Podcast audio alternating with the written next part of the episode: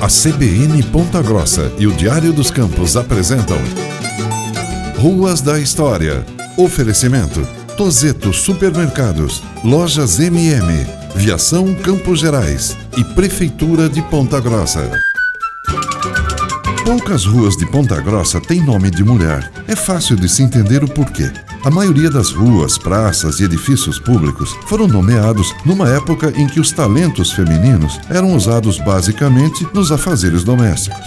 As mulheres não tinham oportunidade de se destacar em atividades públicas. As pioneiras fizeram surgir as oportunidades, conquistando espaços exclusivos dos homens. Uma delas tem seu nome eternizado em ruas e escolas de várias cidades do Paraná. Seu nome, Júlia Vanderlei.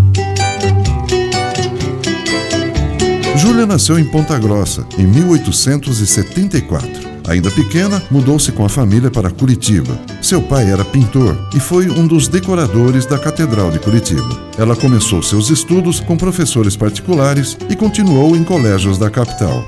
Em 1890, pediu ao governo estadual permissão para cursar a escola normal, frequentada exclusivamente por homens. Enfrentando preconceitos contra iniciativas feministas, conquistou sua vaga e ainda liderou um movimento pela inclusão de outras mulheres. Escreveu sobre vários assuntos relacionados à educação e aos problemas sociais. Seus artigos eram publicados em jornais de Curitiba, como O Operário Livre e O Artista. Muitos desses artigos foram assinados com o pseudônimo de Augusta de Souza. Júlia foi a primeira mulher nomeada pelo governo do Paraná para exercer o magistério. Em 1894, assumiu a direção da Escola Tiradentes, primeira escola de ensino complementar de segundo grau do Estado, criada por iniciativa da Associação Comercial do Paraná.